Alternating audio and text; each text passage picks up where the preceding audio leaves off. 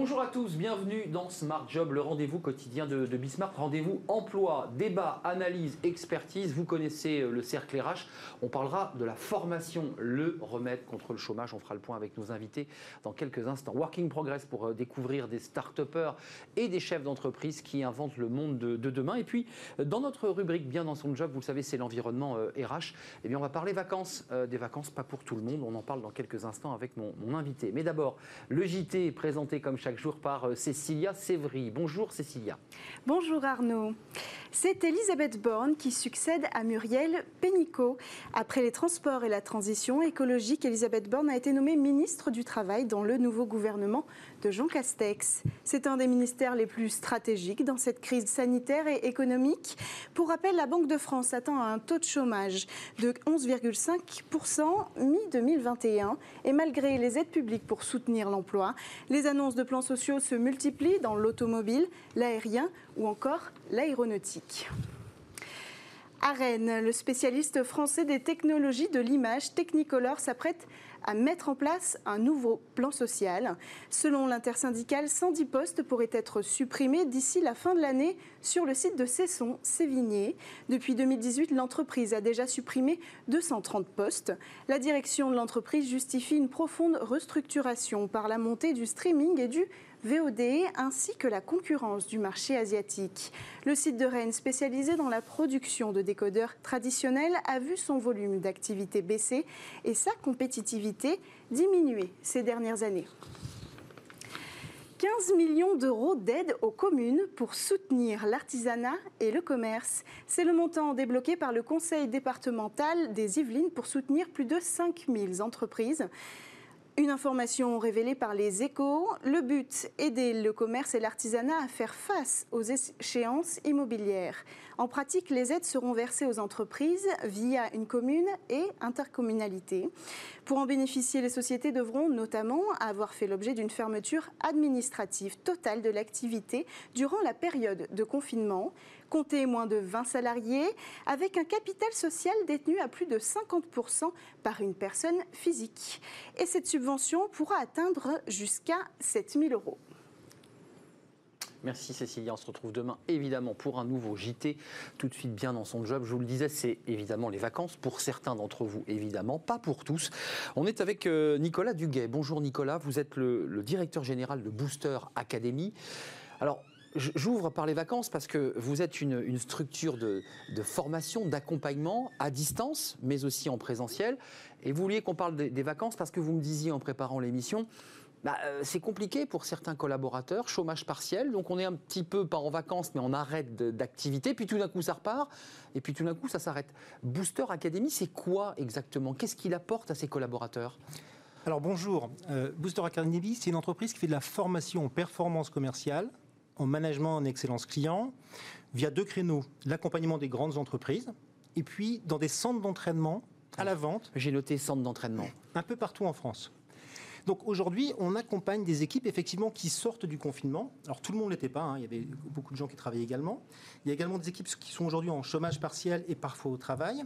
Et globalement, avec la crise, votre collègue vient de le rappeler, bah, une logique de conquête pour repartir et refaire partir le business dans la plupart des entreprises. Mmh. Et c'est comme ça qu'on accompagne aujourd'hui avec Booster Academy les équipes soit de management, soit les équipes commerciales, pour les aider à la fois sur le plan de la technique de vente, mais également sur le plan du mental, pour les aider à performer, même si euh, performer en vieux français, ça vient de performer, ça veut dire accomplir, ça allait faire un tour euh, outre-Atlantique, mais en fait, il faut déjà faire le geste, répéter ses gammes, faire du nombre qualitativement pour renouer avec la croissance. Alors, deux, livres, parce que vous y tenez beaucoup, c'est important. Il n'y a pas que des techniques commerciales hein, que vous transmettez. On va en parler dans quelques instants. Devenez un champion de la négociation, Booster Academy, édition Jouvence. Et puis celui-là, je voulais qu'on s'y arrête une seconde, euh, la préparation mentale.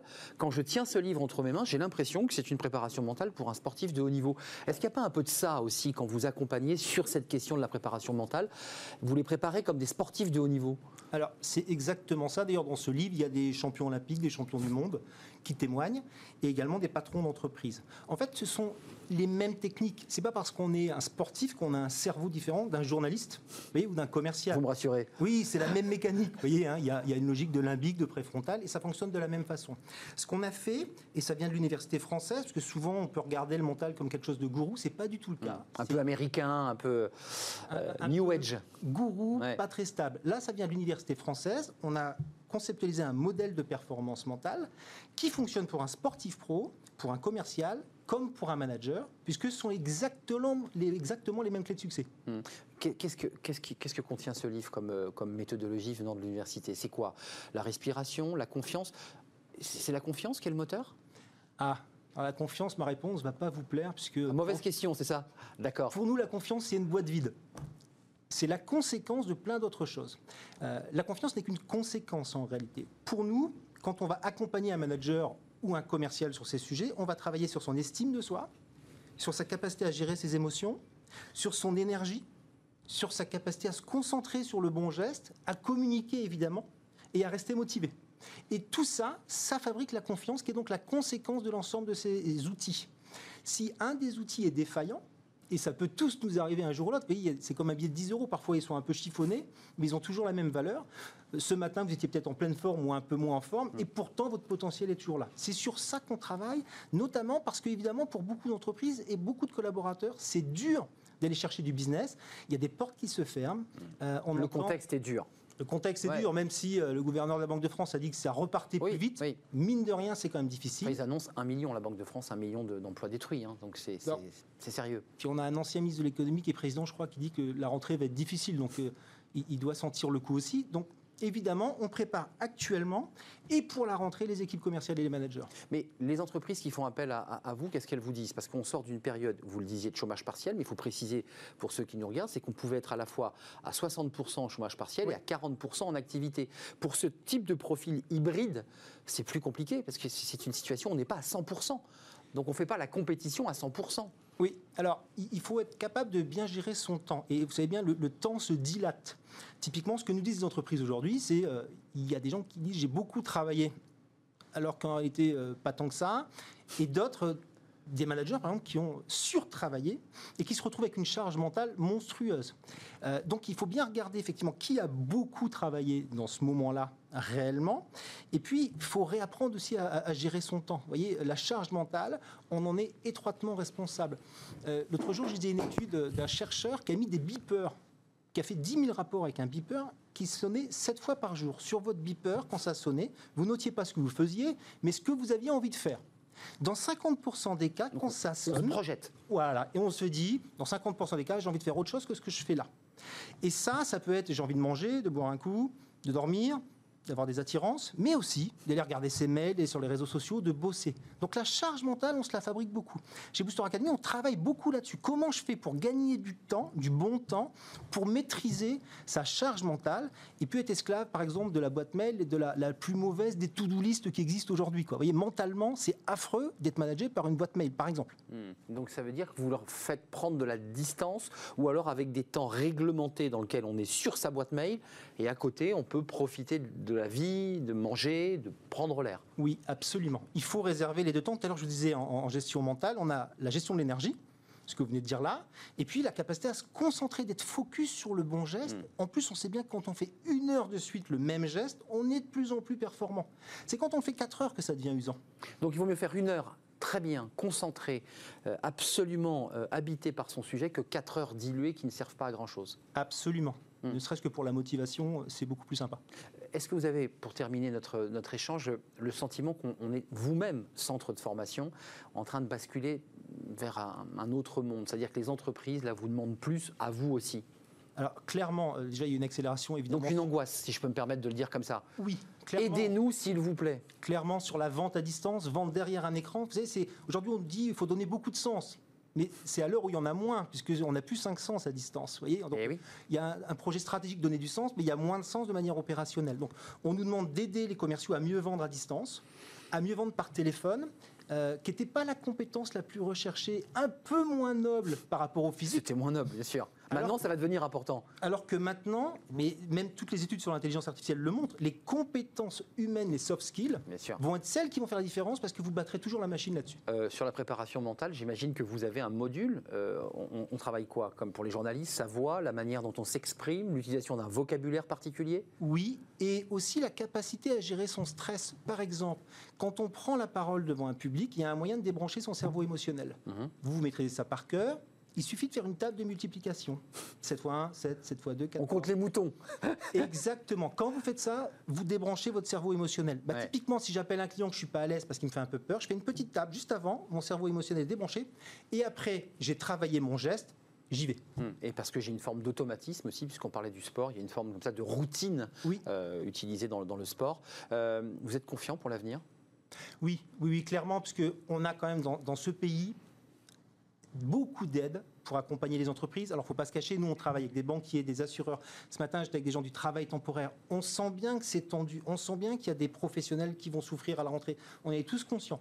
Mais on a quand même été bien accompagnés euh, durablement. Et, et finalement, il y a une forme de prise de conscience de tous qu'il va falloir faire différent d'hier. C'est ça. Mais qu'il va falloir faire et vous êtes là pour les accompagner. Booster Academy, on, a vu tout le travail mental hein, que vous meniez avec les, candidats, les participants. Nicolas Duguet, euh, la préparation mentale, je trouve que ce livre est intéressant puisqu'on puisse pour le coup vous inspirer d'un modèle français. Merci Booster Academy. Vous reviendrez parce qu'on va essayer de faire comme ça un suivi au fil de l'eau, de l'évolution aussi euh, de vos actions et de vos activités. Merci en tout cas d'être venu sur le plateau, euh, Nicolas. Tout de suite, eh c'est notre rubrique. Vous la connaissez, Working Progress. C'est tout de suite.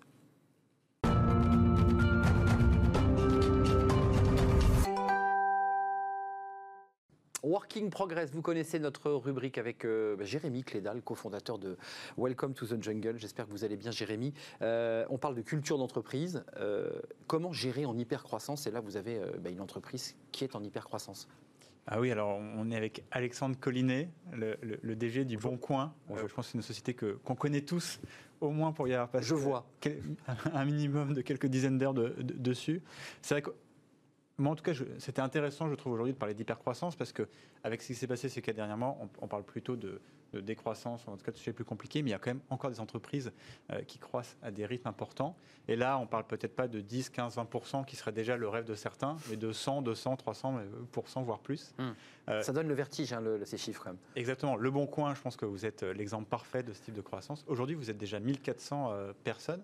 Donc, vous, Alexandre, comment vous vous définiriez la, culture dans l'entreprise quand, il y a un rythme de croissance si élevé euh, Qu'est-ce que vous euh, observez euh, dans l'entreprise et quels sont les, marqueurs les plus forts pour vous?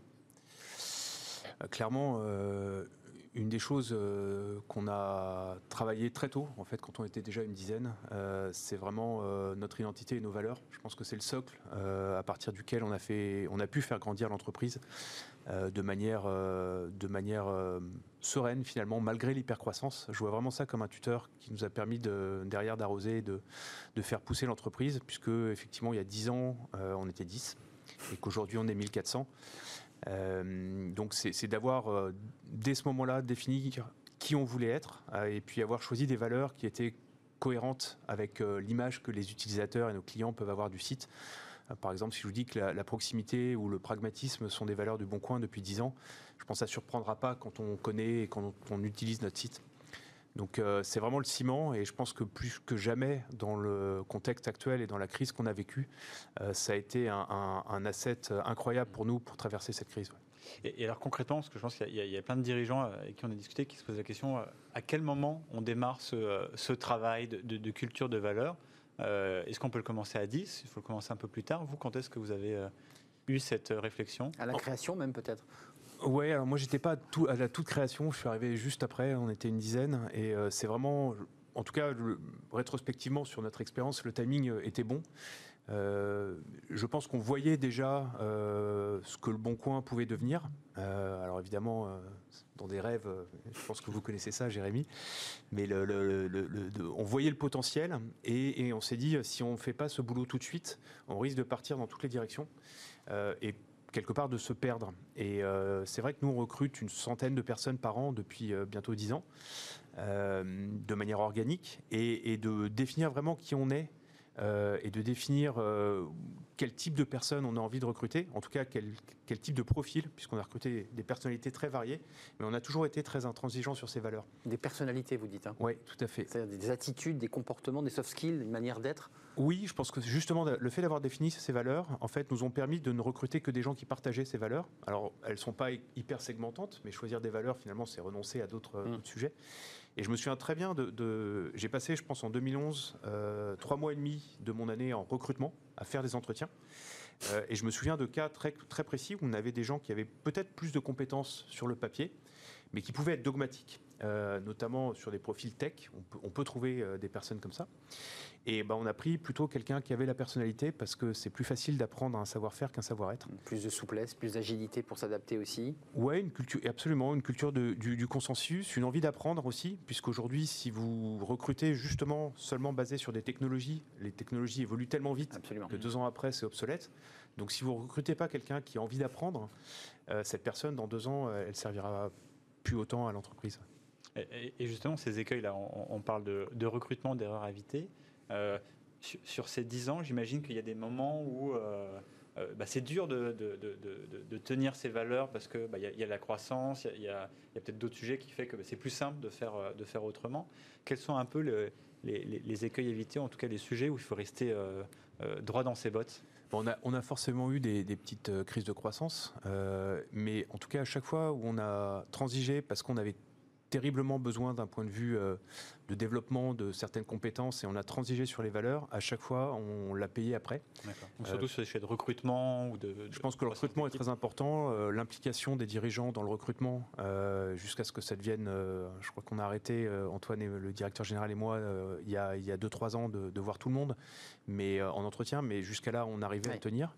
Je pense que c'est très important. Et après, je pense que c'est le fait de euh, partager euh, les valeurs de management et donc d'avoir un accompagnement vers euh, vis-à-vis du management intermédiaire. Au début, c'est très simple. hein. Vous sortez de votre bureau, vous allez parler à quelqu'un, vous, pouvez Oui, résoudre beaucoup Parce de que c'est à problèmes. taille humaine, évidemment. Exactement. Après, quand c'est plus gros, c'est plus compliqué, ouais. Quand il commence à y avoir des, des- des- Eh oui. des managers entre, entre vous et tous les collaborateurs, il faut être sûr que les managers ils partagent ces valeurs-là et ils soient capables de manager en fonction de ces valeurs-là. D'ailleurs, les, les valeurs du Bon Coin, c'est quoi, si on devait les définir en deux mots? C'est convivialité, c'est euh, euh, lien direct avec le, le- le- le produit, c'est quoi la, la valeur Ou les valeurs? On en a, on en a quatre euh, la proximité, le pragmatisme, euh, l'engagement, puisque le, le Bon Coin est une entreprise engagée euh, sociétalement, euh, et, puis, euh, et puis également la créativité. Et on, a par exemple, et je pense que c'est aussi ça répond à la question de Jérémy précédemment, on a choisi par exemple sur no- notre organisation produit et tech de donner les clés aux collaborateurs. On a donné un brief, on voulait des équipes euh, pluridisciplinaires par exemple, et après charge à eux de mettre ça en place, et ils le font tous les, tous les trimestres, ils se revoient, ils challengent la façon dont ils sont organisés, et ils ajustent l'organisation. Et je trouve que... euh, Collaboratif. euh, Exactement. ouais, d'accord.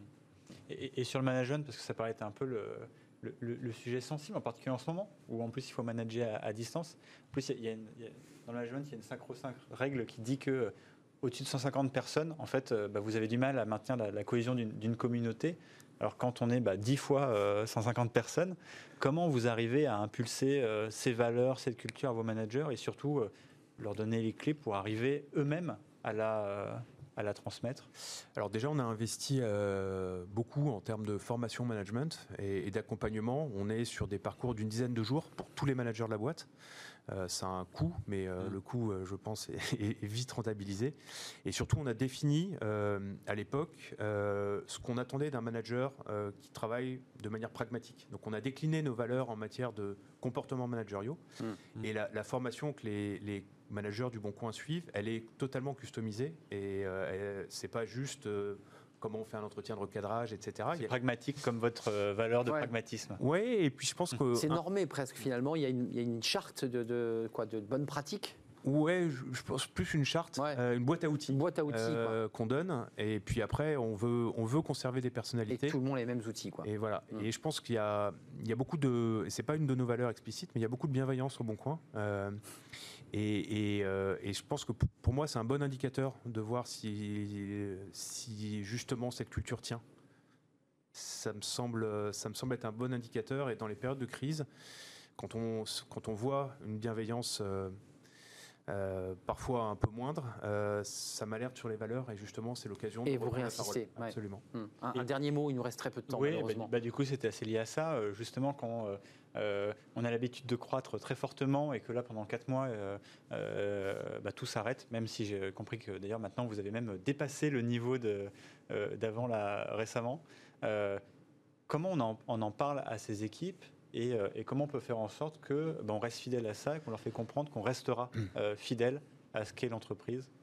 Alors on a toujours été très transparent. Euh, on a pris la parole avec nos collaborateurs tous les 15 jours pendant cette crise de manière euh, euh, euh, interactive, puisqu'ils avaient l'occasion de poser toutes leurs questions sur un, sur un site. On a répondu à toutes les questions, chacune d'entre elles, même les plus provocantes. Euh, donc cette transparence, C'était quoi la plus provocante Je- En, en- en 10 secondes. Ouais. oh, c'était euh, par exemple, il y a Pour des vous. adeptes du, du full euh, télétravail qui insistaient beaucoup sur le fait de dire après la crise, est-ce qu'on pourra rester chez nous, continuer oui. à rester chez nous. Ah oui. oui. Et là, vous y avez répondu, bien sûr. On y a répondu absolument. Ouais, vous y avez répondu, mais on ne l'aura pas, évidemment, la, la réponse sur le, sur le plateau. Oh, Vous avez dit, pourquoi pas, on y réfléchit. Il faut qu'on partage avec le CSE, mais euh, qu'on a beaucoup impliqué pendant la crise d'ailleurs. Mais concrètement, euh, je pense qu'on on va tous tirer les expériences et les Oui. leçons de ce qu'on a vécu. Le full remote, moi je pense que c'est pas la meilleure façon de partager une culture d'entreprise. C'est mon avis Par personnel. rapport aux valeurs dont vous parliez tout à l'heure. Exactement. Ça, Et je veux que les anciens soient là pour partager Ouais. les valeurs avec les nouveaux. Et là, ça, ça se joue de gré à gré, là. Mais euh, voilà, on va voir où est-ce qu'on place le curseur. Merci, merci. On, on serait resté avec vous évidemment encore plus longtemps parce que ce- ce- cette entreprise est effectivement un- une success story, c'est comme ça que, que l'on dit. Euh, Jérémy, merci Alexandre Collinet, DGA du site Le Bon Coin qu'on ne présente plus. J'ai dit une bêtise Non, c'est J'ai pas dit de bêtises. Merci à vous pour votre invitation. Merci, merci, c'est un plaisir. Tout de suite, évidemment, Jérémy, on poursuit avec Travailler demain avec une start-up. On la découvre.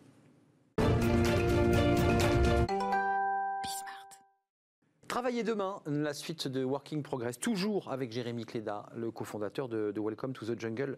Là, on parle aussi d'une entreprise, alors on dit encore start-up, mais qui est en, pleine croissance. Oui, bah, c'est peut-être même, la, on en parlait, la, définition de la start-up, c'est cette vélocité avec laquelle euh, elle, euh, elle grandit. Et là, je pense qu'on est pile euh, dans, le, dans le sujet avec, avec Philippe. Bonjour Philippe, vous êtes le, le fondateur de Paipernest. Euh, vous accompagnez en fait les particuliers, Arnaud, moi, euh, euh, dans toute la gestion de leurs contrats, euh, en, en particulier des moments clés hein, comme, euh, comme un Enfin, déménagement. moi, pas encore, hein, pour, euh, mais peut-être. Euh, Oui, peut-être demain. Euh, euh, et du coup, ce qui est, vous avez connu une croissance incroyable, hein, puisqu'en 5 ans, vous êtes passé de, de zéro, enfin de quelques personnes, à, euh, à 550 euh, collaborateurs. Comment euh, on gère, euh, en quelques mots, une croissance aussi, euh, aussi fulgurante? Alors, on, on- on apprend sur le tas parce que c'est vrai, effectivement, c'est assez difficile euh, de savoir comment gérer ça initialement. Euh, après, ce qu'il faut savoir quand même, c'est que c'est quelque chose d'assez graduel. Euh, donc, c'est pas du jour au lendemain où on se retrouve de 2 Oui. à 500. La première année, on était une cinquantaine, puis 100, puis 200. Là, on était 400 avant le confinement, on était Déjà, la- 550. 50 la première année, c'est déjà, c'est déjà pas mal. C'est pas Ouais, mal hein, pour une start-up. Mais, mais 50, ça reste plus simple à gérer. Et, Ouais. euh, et c'est vrai que d'un point de vue aussi interpersonnel, on arrive à créer des relations. On n'a pas besoin de communiquer de manière euh, structurée et régulière. Et c'est vrai qu'au fur et à mesure, on commence à s'apercevoir qu'il y a des problèmes qui émergent. Et donc, c'est à ce moment-là où, bah, en tant que fondateur, il faut commencer à se renseigner comment est-ce qu'on structure une, une entreprise plus grosse, parler à des, euh, des pairs et euh, comprendre comment eux ont fait. Et en fait, on apprend énormément de euh, L'expérience, Voilà, transmission de ceux qui ont déjà fait. exactement. Et qu'est-ce qu'ils vous ont dit? Bah, c'est des choses assez Courage. hein. Accroche-toi. Non, mais après, déjà, c'est une chance qu'il faut aussi euh, Ouais. reconnaître. Mais, mais ensuite, voilà, après, assez classiquement, il faut bah, définir effectivement un set de valeurs et un set de personnes qu'on veut avoir dans l'entreprise pour euh, que ça marche bien. Il faut commencer à communiquer de manière structurée et de manière systématique, ce qui n'est pas le cas au début, parce qu'au dé- au début, c'est une petite famille. En fait, on arrive à très rapidement connaître tout le monde et l'information circule Mm. rapidement. Au bout d'un moment, c'est plus le cas, donc il faut commencer à structurer et à euh, internaliser ça. Euh, quelque chose de très important aussi, il faut commencer à définir les gens qu'on veut avoir euh, dans sa structure. Et donc ça, généralement, on le fait au tout début, mais là, il faut commencer à l'expliciter. Il faut commencer aussi à former les managers qui eux-mêmes vont le faire. Et quelque chose qui est extrêmement important, je pense qu'il faut, enfin, en tout cas personnellement, nous on a toujours porté une attention particulière aux capacités de recrutement des, des personnes qu'on qu'on embauchait. Parce qu'en fait, c'est la seule manière de scaler, c'est d'avoir des gens qui arrivent, qui vont prendre en main plein de responsabilités et qui en plus vont constituer des équipes euh, solides elles-mêmes et inversement. Donc c'est hyper important. Et, et alors, quand, on- pour avoir connu en plus cette situation avec un, un rythme un peu, un peu moindre, mais quand, quand on part d'une page blanche, euh, comment on fait le- le- ce set de valeurs, ce set de critères pour recruter les, les bonnes personnes à vos yeux Euh, Est-ce que vous vous êtes fait accompagner? Est-ce que vous avez travaillé ça en, en interne? Il y a de la transmission sur le plateau, là. hein. Exactement. Euh, Il y a de la transmission, Ouais, hein, Jérémy, là, c'est intéressant. Bien sûr, je, je, je pisse toujours quelques, quelques conseils. Euh, voilà, d'où d'où on part et, euh, et vers où on va surtout. Alors, Moi, ma conviction, c'est qu'enfin, même si à l'époque on a commencé à définir notre culture, je pensais qu'effectivement on partait d'une page blanche.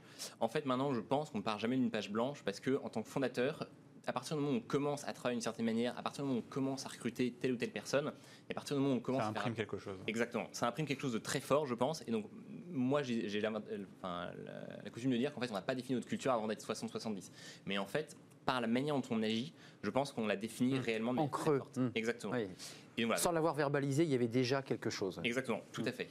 Donc voilà, donc ensuite, on a commencé à être à peu près 50-70, ce qui est un peu trop tard, je pense, pour commencer à formaliser euh, ces valeurs. Mais je pense qu'en fait, on ne définit pas ces valeurs, on les formalise plus qu'autre chose.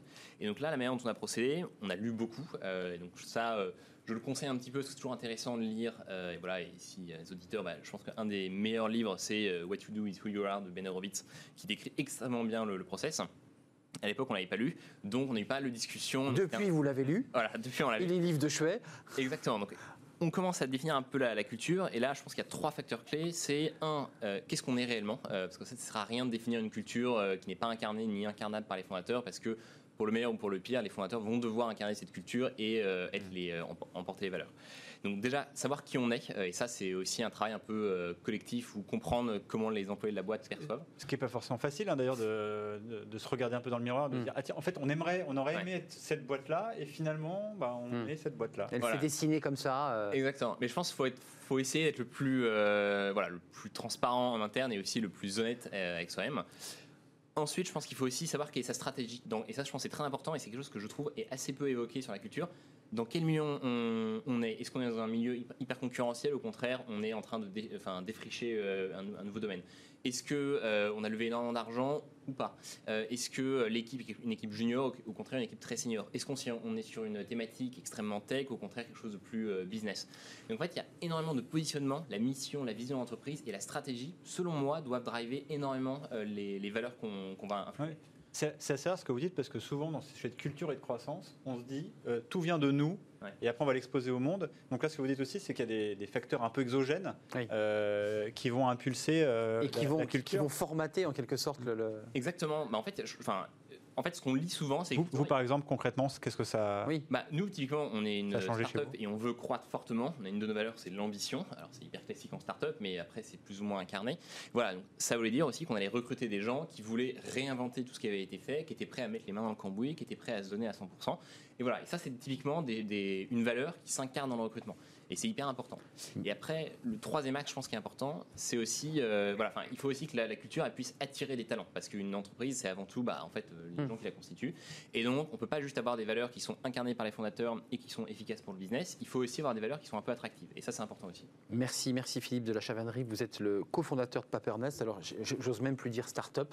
Euh, en tout cas, vous êtes en, en- en pleine croissance, 500 collaborateurs, et vous avez expliqué finalement votre stratégie, la manière dont, dont Père Collet traversait euh, de, de- de vos valeurs. Merci d'être venu sur le plateau de Travailler Loin. Merci à Jérémy. On se retrouve demain, évidemment, à la rencontre de nouvelles histoires, de nouvelles aventures.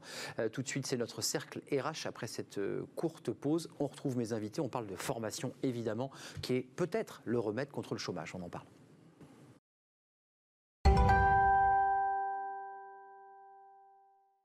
Le cercle RH, vous connaissez notre rendez-vous, c'est notre débat, le débat de, Smart Job, et on s'intéresse à la formation. Alors il y a eu un remaniement gouvernemental, et on va en savoir plus évidemment sur les, actions pour la relance. Ça sera euh, évidemment euh, le ministre de l'économie qui sera en charge, Bruno Le Maire, de cette question de la relance, et il y aura évidemment euh, la question de la formation. Est-elle le remède, l'outil indispensable pour sortir les collaborateurs de l'inquiétude de perdre leur boulot, et aussi pour créer évidemment de nouveaux emplois. On parle de la formation, c'est souvent un sujet éminemment technique, c'est un peu un maquis, la formation, même pour accéder à une formation, c'est souvent un peu complexe. On va en parler avec mes, mes invités. À mes côtés, Thibaut Viguier, bonjour. Vous êtes le cofondateur de l'école française, école de, alors école digitale de design de l'entreprise. Vous nous en parlerez dans, dans quelques instants. euh, des actions que vous menez auprès de- des publics et des formations que, que vous offrez euh, auprès des publics adultes. C'est imp- c'est important. Formation pour adultes Pour adultes en ligne certifiante. certifiante parce que vous avez ce, ce label et on parlera évidemment du lien entre Pôle emploi, euh, ces formations parce que oui, peut-être beaucoup de demandeurs d'emploi qui Par cherchent des, formations. Frédéric Citerlet est avec nous. Merci de, de revenir sur le plateau de, de Smart Job, directeur général de l'école éthique, école innovante. Vous nous en parlerez dans quelques instants. Alors vous, vous tournez vers un public d'étudiants que vous formez au métier de la tech.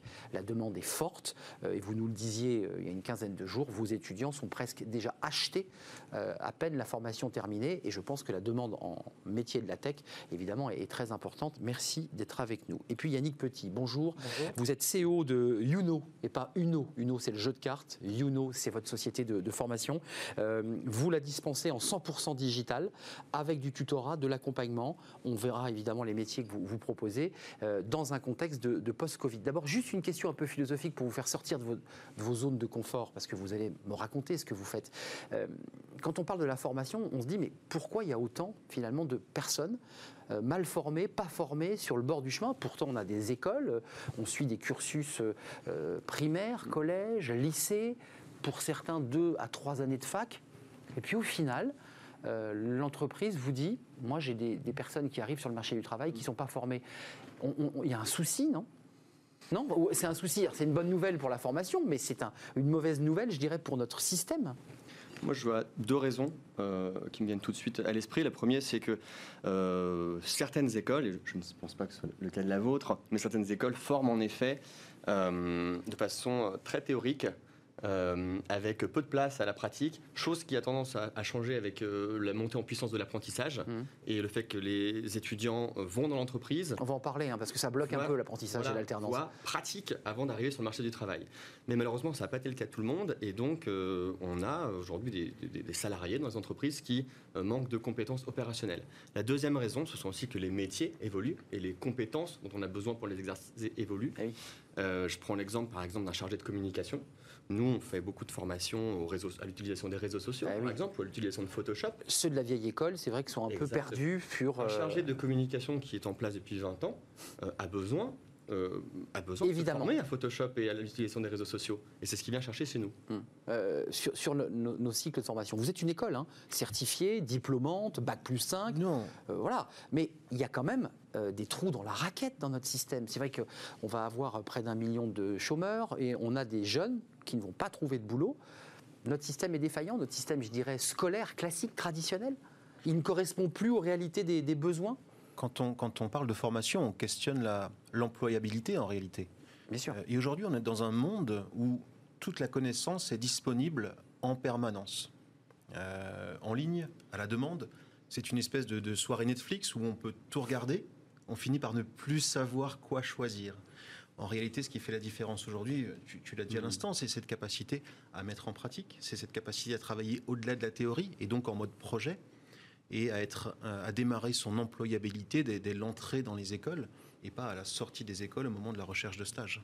Vous êtes d'accord avec cette, cette- cette théorie-là? Que- complètement, en fait, la formation initiale ne peut plus suffire dans un monde où on va changer en moyenne 7 fois de métier pendant sa carrière. C'est énorme. Donc en fait, partir du principe qu'un diplôme, même un bon diplôme, pour les plus chanceux, suffit à avoir une carrière stable et qui va permettre de s'épanouir profession- professionnellement, c'est une idée qui est complètement dépassée. Il faut réellement qu'il y ait un système euh, efficace dans lequel on, on s'y retrouve réellement, où il y a une très bonne lisibilité pour développer en continu ses compétences et accompagner ce cheminement professionnel. Donc là, vous êtes en train de nous faire la révolution de notre système. C'est-à-dire notre système, on sort de l'école après un post-bac euh, plus 3, plus 4, plus 5. Et puis en général, on, on laisse l'étudiant partir dans la nature. Vous, vous dites, en fait, il faut un accompagnement tout au long de la vie. C'est indispensable. Mm. Alors l'accompagnement, il sera plus ou moins lourd suivant le moment dans sa carrière professionnelle. Quand on veut changer de métier, il faut une formation assez dense, compris quand on est en, en formation continue. En revanche, tout au long de sa carrière, même sur un poste, il se passe des choses dans une entreprise qui font qu'on a besoin de se former. Mm. Le meilleur exemple, euh, imaginez les managers au moment du confinement, ils ont été placés dans une situation qu'ils n'avaient jamais vue, et ils ont dû encadrer des équipes à distance. Ouais. Ces personnes-là Énorme stress, qui n'ont pas été formées, comment font-elles pour garder des équipes motivées? En plus, dans un contexte d'incertitude qui était très fort. Donc, c'est pour ça que la formation bien calibrée, là en l'occurrence sur le management à distance, était incontournable pour garder les équipes engagées. Hum. Vous, vous, vous- on va parler des étudiants, c'est important. La tech, les métiers de la tech, c'est les métiers de demain. Et c'est même les métiers d'aujourd'hui. Puisqu'il y a 10 ans, je- déjà sur un plateau de télé, je disais les métiers de demain. C'est fini, on arrêtons de dire demain, c'est aujourd'hui. C'est les métiers dont on a besoin aujourd'hui. Euh, chez les adultes, euh, le public que vous formez sont des personnes qui, pour reprendre le fil de notre débat, euh, ont été mal orientés ou c'est des personnes qui avaient une formation initiale dans le domaine de leur formation et qui veulent, j'irais, la, la faire progresser? C'est quoi les profils des personnes que vous formez et qu'est-ce qu'elles cherchent? Les deux grands profils sont une personne qui souhaite rester dans son job, conserver la même fonction, mais améliorer soit son employabilité parce qu'elle a des vues sur une autre entreprise. Je souhaite aller, euh, je souhaite monter en grade ou aller dans une autre entreprise. Soit à l'intérieur, soit, à l'extérieur. Soit à l'extérieur. Mais je sens qu'il me manque de l'expertise sur une ou deux compétences. Et donc, je veux monter en compétences là-dessus. Mais je veux garder mon métier. L'autre euh, l'autre public, ce sont des personnes qui envisagent une reconversion, qui envisagent euh, de partir vers un nouveau métier et qui vont souvent chez, chez nous à l'école française venir chercher une formation euh, pour faire le premier pas. Puisque nous, nous sommes vraiment spécialisés dans les formations euh, euh, de débutants. C'est ça. C'est-à-dire que toutes les formations qu'on fait sont accessibles sans prérequis. Mm. Et donc, J'ai vu Photoshop, des choses voilà, comme ça. C'est une première marche. Mm. Si chez nous, vous, êtes, vous connaissez déjà bien Photoshop et que vous voulez devenir expert de On vient Photoshop, pas chez vous. on ne vient pas chez nous. Mm. Nous, c'est pour devenir opérationnel rapidement sur une compétence, un logiciel par exemple. Et juste un- d'un mot, ce sont des formations où Pôle emploi euh, vous appelle, parce Oui, que pour ceux qui ont essayé de se pencher sur le, le- le maquis de la formation, Mhm. il faut avoir fait quelques années d'études. hein. C'est très complexe. C'est un maquis, on ne sait pas si cette formation nous permet d'avoir le diplôme, enfin, et on est assez mal guidé. Comment vous faites là pour faire un peu de pédagogie euh, Parce que c'est important pour les personnes qui se forment. Derrière, c'est un emploi. Bon, la formation professionnelle, c'est une pu- politique publique qui, qui existe depuis pas mal d'années. Hmm. Euh, et quand même, ne soyons, ne pas trop durs avec le gouvernement Ah, qui a fait beaucoup d'efforts ces dernières années et qui Hmm. a quand même beaucoup simplifié les choses. Oui, il y a une, Mais- une réforme, effectivement. Oui, il y a une réforme et, et qui, qui améliore les choses. Mais c'est vrai qu'il existe différents types de voies d'accès et différents types de, de- de financement en fonction de là où vous, où vous venez. Eh oui. Et c'est vrai que si vous êtes un demandeur d'emploi, ou si vous êtes un salarié, ou si vous êtes dans un processus de reconversion euh, qui va demander deux ans euh, et que vous souhaitez euh, obtenir un maintien de salaire, chose que l'État peut, vous- proposer, euh, ce, ne sont pas les mêmes voies d'accès et ce ne sont pas les mêmes interlocuteurs. Et c'est vrai que ça peut être un petit peu décontenançant quand on ne les connaît pas. Nous, nous et beaucoup d'organismes en général sont de bons conseils avec, avec les apprenants qui, je n'en doute pas, s'ils souhaitent s'inscrire une formation, seront, seront, guidés. Frédéric Citerlet, la, la- formation, vous, vos jeunes, vous les formez à quoi pour qu'on y voit un peu plus clair? Éthique, c'est quoi? C'est quels métiers Les métiers d'aujourd'hui de la tech, c'est lesquels? C'est une, école qui propose des bachelors et un, un cursus bac plus 5 sur des métiers de la tech et du digital. Vous parliez à l'instant des métiers d'hi- d'hier, de demain, euh, d'aujourd'hui.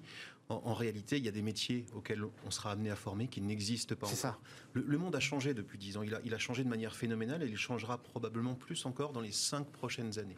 À cause du Covid, selon vous, est-ce que le Covid a accéléré ce processus? Simplement parce que les, les technologies, les métiers Vont ont, ont évolué. Il y, a, 10 ans, on formait euh, nos collaborateurs à Word et Excel parce que c'était des outils qu'ils utilisaient dans leur quotidien, euh, mais ça n'impactait pas le business model des entreprises. Aujourd'hui, le digital impacte au cœur du business model des entreprises elles-mêmes. Donc, c'est tous les collaborateurs qui doivent repenser leur métier. Hmm.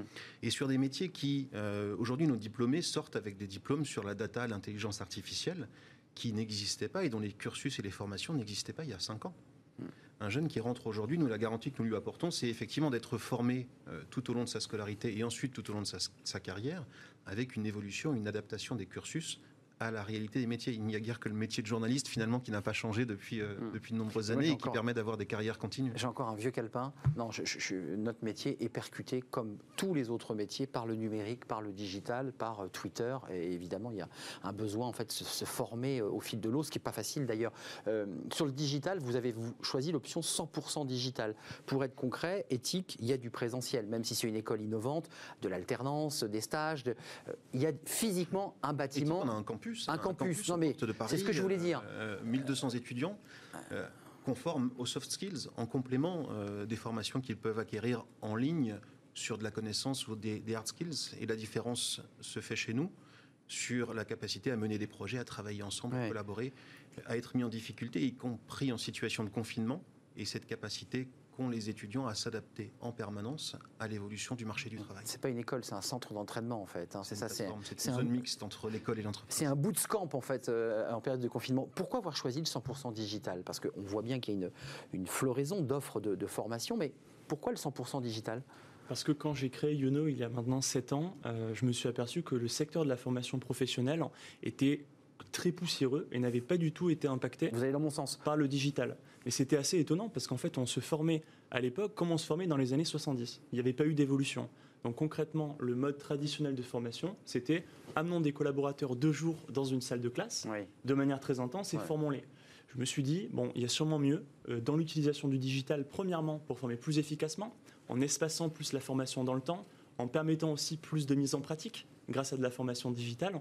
Et aussi, il y avait un enjeu très fort qui était de rendre plus accessible la formation professionnelle. Parce que la formation en présentiel, donc en salle de classe, est quand même plutôt réservée à des gens bah, déjà qui ont les budgets de formation pour le Tout à fait, soit qui viennent de l'entreprise, soit Pôle emploi, ce qui n'est pas toujours simple. et puis aussi des gens qui sont à proximité d'une grande ville où se déroulent ces formations. C'est vrai. Il y avait une nouvelle manière de former à créer, une formation 100% online, Mm. certifiante et tutorée. Parce qu'en fait, l'écueil qu'il y a eu avec la formation online, c'était de, de confondre formation digitale et formation 100% autonome. Ça créait beaucoup d'isolement pour les participants qui se formaient. Oui. Résultat, il y avait des taux de décrochage stratosphériques. Trois, trois jours de formation, puis on arrêtait parce qu'on n'avait pas de repère. Exactement, on faisait, on faisait c'est ce qu'on 15%, il y avait la motivation initiale et puis on arrêtait. Mm. Donc chez Youno, on a dit comment on fait en sorte que plus de 90% des participants d'une formation Restent 100% jusqu'au bout. online restent. Mm. La réponse, c'est l'humain. Il y a un coach qui va venir accompagner les participants Donc, dans leur montée en, En visio, en visio, par téléphone, par chat. Et donc tout le parcours structuré que les participants suivent chez Youno, on forme essentiellement aux compétences transverses et notamment les soft skills, ce sont des formations qui sont à la fois digitales et humaines. Hmm. Et c'est ce qui fait la différence. Vous avez fait une étude, on va voir quelques, quelques éléments euh, qui me semblent intéressants dans votre étude Youno. Euh, vous avez interrogé 600 fonctions RH, 250 salariés, en leur demandant, voilà, vous venez de sortir du Covid, vous êtes chef d'entreprise, il y en a quand même 65% de ces chefs d'entreprise qui disent euh, qu'ils envisagent de former leur manager. Et ce qui est très intéressant, c'est qu'on découvre de l'autre côté, c'est que les salariés disent, bah, euh, moi je sors du Covid, Mhm. à 63%, d'une grande majorité, je vais avoir besoin d'être formé. Euh, donc j'imagine que ça va pousser. Le, le standard téléphonique doit être euh, submergé d'appels d'entreprises qui disent vite, vite, vite, trouvez-moi une formation. Ouais, il y, a, eu beaucoup de demandes depuis, euh, depuis même le début de l'année. C'est vrai que le, confinement a aussi fait qu'on a eu le nombre d'inscriptions qui a explosé. On a eu plus 300% d'inscrits par rapport à l'année dernière. Et en fait, parce que les entreprises ont voulu profiter de cette période-là aussi où il y avait plus de temps pour former les collaborateurs, Mm. beaucoup d'activités partielles. Prise en charge de la formation pendant le chômage partiel. Prise en charge, c'est quand même euh, qui est un dispositif apporté par le gouvernement pour former plutôt que licencier. C'était le mot d'ordre. Et donc le résultat, c'est que beaucoup de collaborateurs et de salariés ont pu accéder et bénéficier profitait, de entre guillemets, en se disant tiens, j'en profite, c'est l'occasion qui m'est donnée. Et je mise sur moi, je développe une compétence clé qui me permettra soit d'être plus efficace demain le, dans le travail que je conserve pour les plus chanceux, ou se reconvertir pour les autres. Frédéric, et puis j'aimerais entendre Thibault ensuite, mais vous vouliez intervenir, parce que là, vos étudiants, vous avez d'autres problématiques, vous Alors, nous, notre objectif, c'est de les rendre le plus employables possible, Tout de suite. tout de suite, Voilà. dès l'entrée, et, et ils trouvent leur emploi avant même la sortie de l'école. À 98%, Ouais, ils trouvent un emploi. En réalité, on est aussi sur un marché en forte tension, Oui. un marché sur lequel la- la- les offres d'emploi sont, sont- sont plus importantes que les demandes. Et ce qui freine aujourd'hui beaucoup d'entreprises euh, dans leur développement sur le marché de la tech, c'est aussi la capacité à recruter et à fidéliser leurs collaborateurs. Or, la meilleure façon de fidéliser un collaborateur, dont on sait que la valeur essentielle aujourd'hui, ce n'est plus l'argent ou la rémunération, Hum, Les valeurs, c'est. c'est sa capacité à s'épanouir dans son travail et à y trouver un sens. Et dès lors, pour fidéliser ses collaborateurs, l'entreprise doit les former. Et quand elle recrute, elle a plutôt intérêt à recruter avec un mode qui est l'apprentissage, parce que l'apprentissage vous permet très tôt de spotter un étudiant, de l'accompagner dans sa formation et de recruter, lorsqu'il est diplômé, un jeune diplômé avec de l'expérience. Apprentissage, Et les- et les aides- expliquez-nous, hein, c'est pas de l'alternance. Apprentissage, c'est- trois semaines. euh, c'est quoi Trois C'est des semaines rythmes qui peuvent varier, qui 15, sont parfois le matin à l'école, l'après-midi en entreprise, ou Mm. parfois une semaine, trois semaines. Mais c'est ce qui fait que pendant sa formation, l'étudiant, il est à la fois accompagné à l'école C'est ça. et il a un pied dans l'entreprise, ce qui, ce Mm, qui très lui utile. crée un univers professionnel très tôt. Et qui peut déboucher sur un emploi. Et qui, Souvent, ça en général, dans nos métiers, débouche sur l'emploi. Et aujourd'hui, les aides gouvernementales sont, sont très importantes dans ce domaine. Et le coût pour une entreprise de recruter un, un- un apprenti, un alternant, est quasi nul.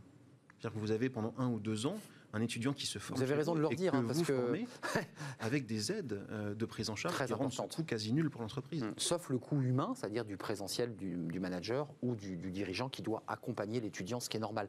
Vous avez revu, parce que j'ai vu dans Youno, il y a quand même une volonté dans votre étude euh, qui est vraiment très intéressante. Parmi ceux qui ont été interrogés, je parle des salariés, 52% souhaitent animer une réunion à distance. Voilà. 42 souhaitent développer le leadership et son influence à distance. Vous avez revu votre, votre catalogue, parce qu'en fait, il y a des catalogues hein, de formation. Vous dites, tiens, tiens, c'est hyper important que je forme, parce qu'aujourd'hui, beaucoup de réunions se font en visio. À l'école française, on essaye d'être attentif à- aux besoins Euh, D'ailleurs, merci pour cette étude. Comme ça, ça va nous donner des, des idées de formation à Mais développer. vous vous challengez en fait, hein, Mais c'était l'intérêt de l'émission. Non, non, mais en plus, je pense qu'on on a des typologies d'apprenants un, un peu différentes. Mais hum, on essaye d'être à l'écoute de, de ce dont ont besoin euh, les Français, parce que notre objectif numéro un, notre obsession, c'est de faire des formations utiles pour être plus efficace dans son travail et pour évoluer dans sa carrière. Et donc, euh, si euh, le Covid et le confinement ont fait émerger des, des besoins en compétences euh, chez les Français, euh, évidemment, c'est notre rôle à l'école française de développer des formations. Une dernière question, On- on va- je vous donne la parole, je vous la, je la donne tout de suite d'ailleurs. Euh, votre taux de résultat, c'est-à-dire votre suivi d'étudiants formés, d'adultes formés qui accèdent à l'emploi, vous avez des chiffres? Alors nous, notre, la, la cible principale de Youno sont des salariés d'entreprise. Déjà dans l'entreprise Exactement. Mm. Nos clients sont essentiellement des grands groupes. On a aussi, depuis maintenant 8 mois, euh, des particuliers et des demandeurs d'emploi qui accèdent aux formations Youno via le compte personnel de formation. Hmm. Très important de savoir qu'aujourd'hui, chaque actif français dispose d'un budget pour se former sur en plus une application qui est assez lisible et qui permet de mieux s'y retrouver Qu'on appelait le DIF avant. hein. dans cette jungle, voilà, Ah, il a changé de nom. de l'ancien dispositif du DIF. Donc nous, c'est vrai qu'aujourd'hui, on forme essentiellement des, des salariés d'entreprise. Hmm, Ils s'accrochent pour monter, ou en tout cas pour ne pas perdre aussi leur emploi, parce que c'est perdre leur emploi et puis aussi réconcilier deux choses qui sont pas évidentes à réconcilier l'efficacité professionnelle et l'épanouissement personnel. Ce qu'évoquait Frédéric Sitterlet, c'est-à-dire il y a un désir de trouver du sens dans l'entreprise, un épanouissement personnel qui est important. Euh, le résultat de, de- de ces formations, vous disiez tout à l'heure, c'est pour des débutants, donc c'est un premier pas qui va les amener à basculer vers une formation plus longue. Vous, j'imagine, Pas vous n'avez pas forcément de pour une formation plus longue. hein. C'est, il est possible aujourd'hui d'être opérationnel en quelques semaines euh, sur un logiciel, par exemple, ou sur une compétence. C'est-à-dire que Photoshop, par exemple, c'est combien de jours de formation? C'est à peu près quatre semaines chez nous. Quatre semaines, Mais d'accord. voilà, c'est vraiment important de, de faire cette différence. C'est qu'en formation professionnelle, on n'a pas forcément besoin d'un an ou deux ans, Oui. comme en formation Oui, initiale. c'est court. pour, pour être opérationnel sur une, sur une compétence. Et ça peut être très rapide. Et je pense que c'est important de le, de le retenir. C'est qu'on peut se former, on peut apprendre des choses, on peut devenir plus efficace dans son travail et même envisager une reconversion avec une formation qui ne durera pas forcément plusieurs mois. Hmm. Et, et heureusement, important. et heureusement, parce que là, ce que, ce que montre l'étude, c'est que les collaborateurs eux-mêmes ont besoin d'évoluer dans leurs soft skills. Tout à fait. La manière de collaborer, de communiquer, Ouais. qui a été brusquement impactée. par la Gestion du stress, gestion du temps, intelligence émotionnelle. Vraiment, il- c'est. Et, et- et tout ça, il faut maintenant l'adapter à des usages où le télétravail est en train de monter en puissance. Parce que qui dit À déconfinement vous de vous adapter donc. Alors à nous de nous adapter. Eh oui. et, et vous avez raison, les organismes ont un enjeu à actualiser leur offre de Eh oui. À étoffer leur catalogue pour former sur des compétences qui sont encore plus digitalisées qu'avant. Vous les formez, vos étudiants, là, où nous, à ce qu'on évoque, c'est-à-dire euh, bah, gé- gérer son stress, faire des réunions à distance, maintenir le regard malgré la caméra. Enfin, ça, c'est des choses, c'est du soft skill, mais vous le travaillez, ça aussi, à l'école C'est essentiel, ils sont accompagnés dès la première année euh, chez nous sur ces sujets-là. Parce qu'un bon développeur sera toujours un bon développeur, un bon designer sera Ouais. un bon Ce qui est designer. important, c'est ce qu'il Ce qui porte fait la différence sur Mm. le marché du travail et dans sa capacité à développer une carrière épanouissante, c'est tout ce qu'il y a autour, effectivement. Et ça, c'est quelque chose qu'on entretient, pas uniquement jusqu'au diplôme, mais au contraire. Bien au-delà, le diplôme n'est qu'un début. Le début vers un accompagnement continu et une formation permanente. Et une formation continue, comme, le disait tout à l'heure euh, Yannick Petit. euh, je rappelle que le CEO, donc le- l'un des fondateurs de, de Youno, euh, 100% digital.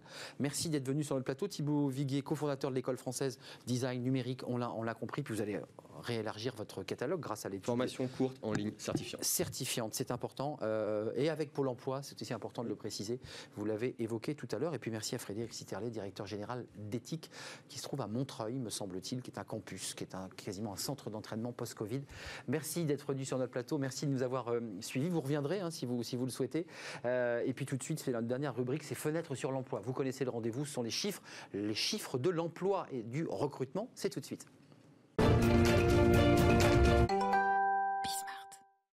Tout de suite, fenêtre sur l'emploi, le recrutement, mais pas seulement, la formation, on vient d'en parler, et elle est évidemment intimement liée à sa réussite professionnelle tout au long de sa vie. Amélie Favre-Guittet, merci d'être avec nous.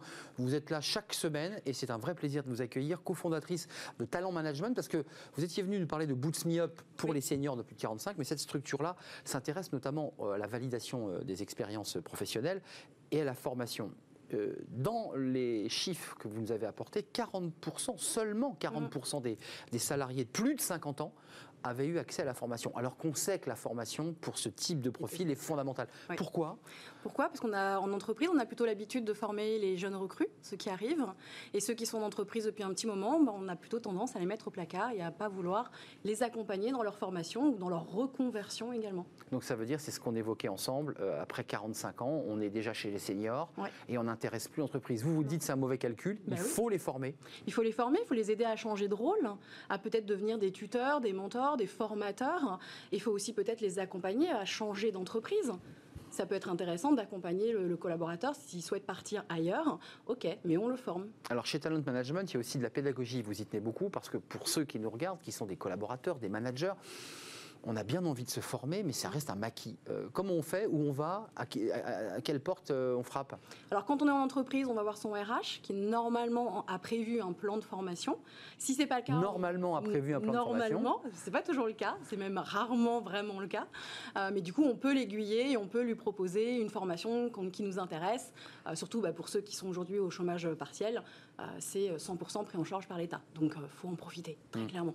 On l'évoquait tout à l'heure, c'est vrai qu'il y a beaucoup de collaborateurs qui ont profité de ce moment pour euh, se reformer, pour apprendre aussi. Euh, vous vouliez nous parler, alors c'est très important, de la euh, euh, validation des acquis de l'expérience, Ouais. la, la VAE. Donc, juste en deux mots, c'est quoi? Des collaborateurs, des salariés qui disent Moi, j'ai envie de changer de job, je voudrais faire un petit comme ça, une- un, un arrêt sur image?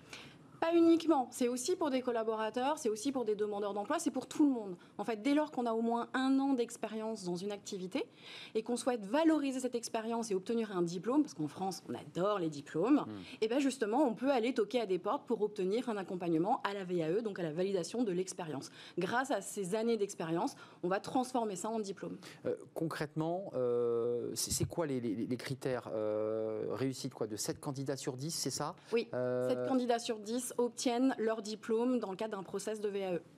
Euh, et 26% des demandeurs d'emploi, euh, eux aussi, réussissent à accéder, on va voir la- la- l'animation, euh, 129 000 diplômés en, en 10 ans et 70% de femmes en 2018. Vous trouvez qu'il il n'est pas assez connu, ce, elle n'est pas assez connue cette connu, VAE Et puis c'est compliqué. Euh, Ça marche comment, très concrètement? Je, je- je pousse la porte de mon DRH et je lui dis, voilà, j'aimerais faire une. VAE. Je vais faire une VAE, alors DRH ou Pôle emploi. On peut aussi aller voir euh, Pôle emploi pour obtenir euh, un accompagnement VAE. Euh, et puis, bah, on a plusieurs parties, plusieurs livrets. On a un premier livret qui est assez administratif, où on doit retrouver tous ces papiers, tous ces contrats, pour justifier qu'on a vraiment cette expérience. Donc ça, c'est déjà une partie qui est un peu compliquée. Et la le deuxième livret, en fait, c'est une multitude de questions sur lesquelles on va répondre. On sait euh, justifier, argumenter l'expérience que l'on a. Euh, c'est vraiment de la mise en situation, mais par écrit. On doit expliquer chaque chose. Et à la fin, on va passer devant un jury qui va déterminer si oui ou non on mérite une partie ou la totalité du diplôme. Alors, ça veut dire que je, je souhaite, moi, accéder à un diplôme de tech, je n'ai jamais fait de tech. C'est pas possible. C'est pas possible. C'est vraiment sur l'expérience. J'ai peut-être été euh, vendeur en boutique pendant deux ans, trois ans, cinq ans, voire peut-être même 15 ans, mais je n'ai jamais validé ça par un diplôme. Eh bien, aujourd'hui, quand je vais postuler ou quand je vais avoir envie de changer de travail, si on me dit vous n'avez pas le diplôme, je vais leur dire si, si, j'ai fait ma. VAE. Ça veut dire que ce sont des profils de salariés qui, qui sont montés à l'intérieur d'une entreprise sans forcément avoir le diplôme et qui, au bout de. D'ailleurs, on le voit dans les- la proportion par âge, elle, est vraiment euh, intéressante. Euh, la grande majorité, hein, c'est les 25-39 ans. Oui. C'est quoi? C'est des profils de personnes qui, qui ont eu bac plus 2, mais qui, grâce à. Voire- voire moins, Ouais. en dessous du bac pour certains, euh, classés parmi les décrocheurs, mais qui, grâce à leur expérience, disent bah, quand même, je vaux ça. C'est Oui. ça? C'est une chance pour les jeunes justement qui sont éloignés de l'emploi hein, depuis peut-être un petit moment ou en tout cas qui ont décroché l'école Hmm. depuis un certain temps. Ils ont travaillé à un moment donné, ils ont peut-être travaillé dans des boutiques, dans des magasins, ils ont peut-être fait plein de choses et en fait ça, on va grâce à ça pouvoir leur donner un diplôme. Donc ça va aussi les aider à reprendre confiance en eux. Donc ça veut dire que ce sont des diplômes validés par une commission, euh, Oui. diplômes de quoi? D'équivalent euh, bac plus par 3, l'État. reconnus par l'État, qui vont leur permettre de l'avoir sous le bras et de Tout pouvoir se vendre euh, ailleurs. Du CAP jusqu'au master. Euh, vous vous qui, qui avez un, finalement un regard panoramique, puisque Fenêtre sur l'emploi, ce sont les chiffres de l'emploi, mais on parle beaucoup de formation aujourd'hui, c'est la clé, euh, c'est le remède obligatoire, on n'y coupera pas. Il faut encore mettre plus le paquet sur la formation mais j'ai l'impression que les milliards valsent et que ça avance pas beaucoup. Euh, bah, parce qu'en fait, en France, on adore les diplômes, mais il faut voir derrière qu'est-ce qu'on en fait. Euh, ok, c'est bien d'avoir une formation. On parle aussi beaucoup des soft skills. Hmm. Il n'y a pas beaucoup de formations dédiées aux soft skills, mine de rien, parce que j'ai encore fait des recherches hier pour les trouver et j'en ai peut-être trouvé une ou deux, mais encore c'est très. soft skills, c'est ce qui, qui n'est pas le, diplôme du contenu intellectuel, c'est son attitude. C'est la, manière d'être, c'est la posture, c'est les savoir-être. Et ça, ça manque énormément. Aujourd'hui, les RH pré, enfin, prétendent beaucoup vouloir recruter à travers des soft skills plutôt qu'à travers des diplômes, on pourrait former davantage. Non, il n'y en a pas. On recrute sur les soft skills au regard, à, à, la façon dont, dont, ça match ou pas, à l'affect. Et c'est pas forcément toujours très bien. Donc vous pensez qu'il faut aussi avancer sur cette question, là des soft skills, pour euh, bah, peut-être euh, avoir le meilleur profil ou des profils plus atypiques peut-être, puisqu'on parle beaucoup d'intégration. C'est de... justement ouvrir la porte à tous ces profils qui d'habitude on ne prend pas le temps euh, d'aller plus loin.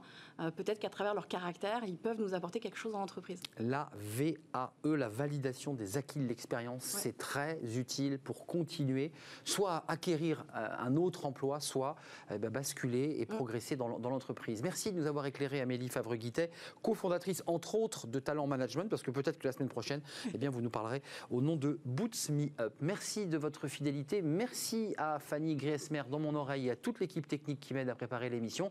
Puis je vous retrouve demain, bien pour un nouveau numéro de Smart Job. D'ici là, restez fidèles à nos programmes. Bye bye.